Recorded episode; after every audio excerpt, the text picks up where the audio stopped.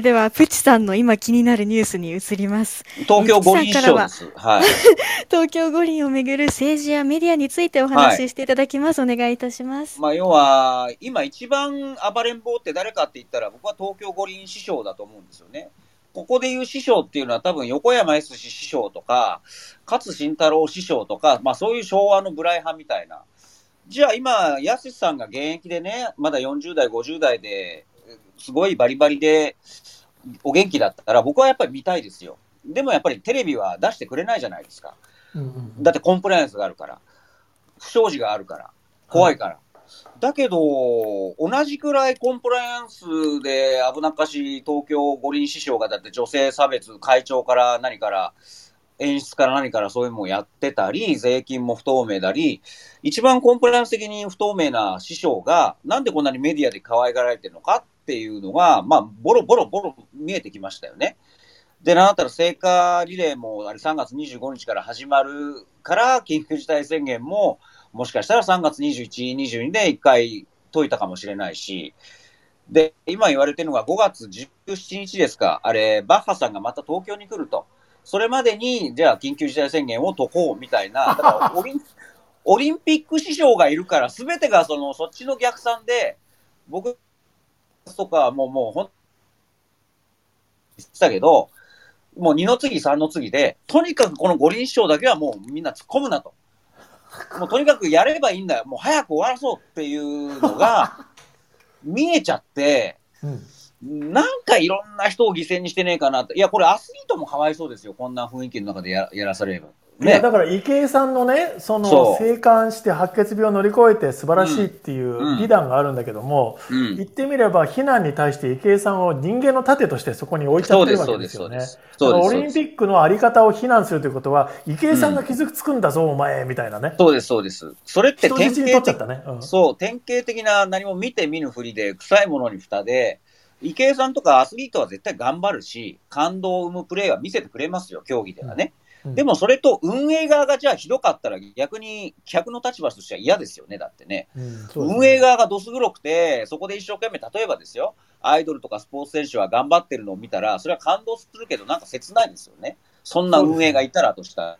ら。それでだったら運営ちゃんとしろよって。当事者はそれで声を上げられないっていうのが今までだったんですけど、で今もって日本では大手芸能事務所の人が、その松,、あの松本動きますぐらいしか期待できないというその,、あの声を上げられないっていうのが実態でスポーツの世界でもなかなか声を上げられないんですけどただ大坂なおみさんのような人がやっぱり変えてはい言ってるんですねこういうことを、それそれはアメリカのブラック・ライブズ・マターから連鎖してきているので、はい、いや日本には黒人の人口がいるわけじゃないからあれはやっぱり日本の問題じゃないよというふうに切り離せなくなっちゃうんですよね。大坂なおみさんが発言をしそして日本では伊藤詩織さんも発言を声を出し、えー、ナイキが日本語でそれを在日の人をテーマにしたコマーシャルを作はい。だから連鎖してきて遠くで起きていることと日本で起きていることの問題がやっぱり連結してしまっている、うん、日本独自の路線を行けるというその期待感がそもそも物語だったんです、うん、フィクションだったんです。ですよね。だからその昭和親父スキームが夢をもう一度ででこの人たちにもうしきり任せといたら間違いないっていう、まあ、森さんにしろそのねえー、開会式のね、あの佐々木さんでしたっけ？はい、佐々木宏さん。はい。ね、ま、任しておきゃいいんだって言うんだけど、一方でその人たちは、やっぱり昭和からの、そのやり手、メリットで言えばやり手部分はあるけど、デメリットとしてはどうしようもない価値観の古さとか、はい、持ってるわけじゃないですか。でもそれがより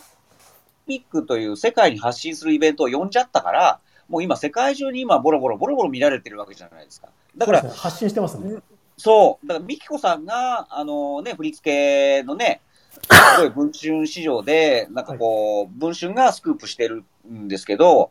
戦ってるのが、やっぱりもうリアルタイムで見えちゃったじゃない。これってどうなのっていうのがね、やっぱ観客、一観客としても思いますよ、こう。で、で観客どころか税金何が起きてるかっていうと、うん、多くの日本のギグワーカーやパートで働いてる人たちが、うん、もうほとんどハッシュ、あの、アイアムミキコなんですよ。はいはいはい、つまり美紀子さんがそのいろんな方のあの責任統括をしてその人たちにみんなあのまだ連絡がないので待っててねってずっと待ってる間に橋を外されてそれでペイメントはなかったですよね、うん、あれは、はいはいはい、でそれがちょうどあのなんかいろんな理由をつけられてパートの人って給付金もらえないとか、あのなんだかんだで企業が自分を守って、自分は消耗品で尻尾切りを一番困ってる時にされるっていう経験をコロナの真っ只中でいろんな人がしているわけですね。はい、その人たちがあ私が私の身に起こっていることが美彦さんに起こったんだっていうふうにああるいは美彦さんの風下にいた人たちに起こったんだということですごくこうあの共感や連帯の意識を持てるというそうですね。あると。そうこれはね、うん、逆に労働運動が最初に盛り上がった90年前とか100年前に近い時代なんじゃないかなっていう気もするんですよ。いやだから一方で、あれ、毎日新聞が一面でね、スクープしたんですけど、その人件費ですよ。やっぱり、その、かが、その、どこかに投げるとですよ、オリンピックの、はい、例えば開会式を運営する、ね、はい、広告代理店とかそういうところに投げると、1日確か1人当たり最高で30万。30万ってなんだよっていう。これどうせどっかがまた中抜きして、誰がどう流れ流れていくのかなっていうのが相変わらず不明ですよね。確か丸川さんがここ数日前、国会で言われて、自分ももう知らないんだっていうことを、こんなブラックボックスってあります？だって。ねえ。それがもうまた、それも丸川さんの答弁でポロポロ見えてしまったっていうことで。ということはやっぱり、うん、今まで昭和からのご機嫌なスキームでは、そこに流れていて、はい、じゃあ感動ありがとうで打ち上げをやっていた人たちが、もうやっぱり毛利さんが今言っていた、その格差ですよね。格差というか、まあ一般の人からするすると、これやっぱりちょっとこのお金の流れ使い方、こっちには来てねえのに、な何30万ってどれだけ中抜きしてんの？で、それを教えてくれない。だからこれ4月から総額表示をね、始めるなんですけど、オリンピックこそ総額表示をしてほしいなって僕は思うんですけどね。そうですね。それでそういうその中抜きであるとか、あの、うん、実はそのいわゆるその広い意味での社会保障ですね。リスクが起きた時の、そのどれぐらい自分の生活を食いつなげるかとか、雇用を維持できるかみたいなものが、実は本当に一部の限られた上級国民には守られていて、はい、でしかもその上級国民の内訳を見るとやっぱり一族とか財閥とかいろんなその血筋や資産でそもそもつながってただの上流階級じゃないかみたいな。そうそうで日本というシステムが実は何があってもコアとなるのは上流階級を維持するために作られたシステムで、その周りのドーナツの同心円にいた人たちは実は人間の盾でありクッションでしかなくそう。それを今頃思い知ってるわけですよ。そう。いやだからあの子は貴族って映画があったんですけどね、あれはやっぱり本当、東京の中で、まあ、地方から上京して頑張ろうっていう女の子の話なんですけど、一方、東京には本当に貴族みたいな人がいて、そういう人たちは絶対僕ら会わないわけですよ。会わないようになってるわけですよ。だけどそういう人たちが、もう代々つながっている、例えば政治の現場に出たりとか、国を動かして、もう圧倒的な、もう格差どころか壁でもないんですよ。だって見えないんだから。でもそれがどうやらあるらしいぞっていうのは、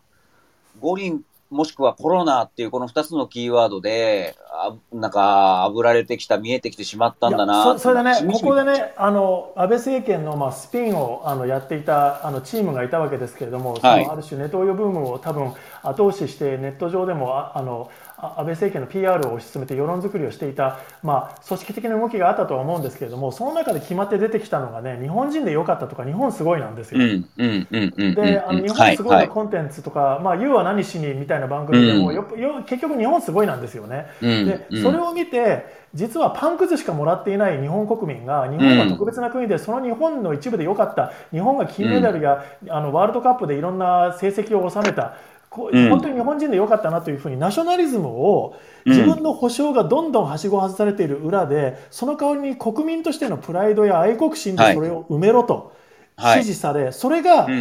架空の自助になってたんじゃないかと思うんです。確かに。だから、その、安倍さんだ、誰かに、ね、いいですよ。誰、だ誰が誰を支持しようと、どこの政党し、いいけど、何かこう、違和感があるのが、その一部の人は乗っかっちゃってることですごく自分もその、なんか、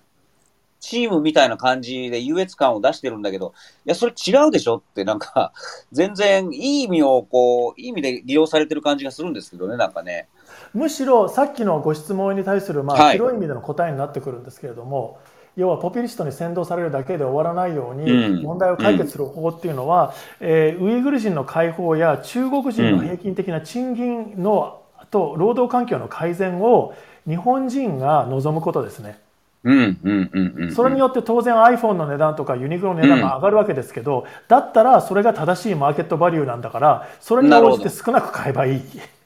そっかそっか。つまり自分たちの日常生活も変わるんだ。コストもかけてっていうことですよね。で、それは遠くにいる人の人権を守るという綺麗事だけではなく、自分をギグワーカーから正社員へと引き上げる方法にもなるんですよ。なるほど。うん。うん。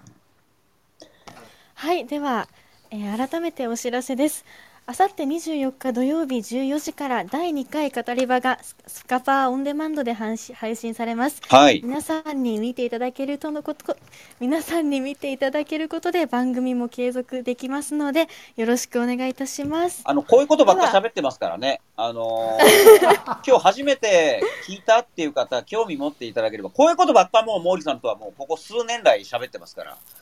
はい、本当ですね。このままいくと、このままいくとね、なんかこの番組がお高さんになっちゃうんじゃないかっていう気がしていて。お高さんっていうのは社会党のね勢いのあった方です。うん。土井孝子さん、はい。でも、だったらもう山が動くかもしれませんよ。山が動いたんだけど、選挙結果あんまり変わらなかったみたいな。ダメ、ダメなものはダメっていう。感動はあったけど、感動だけで終わっちゃったんですよ。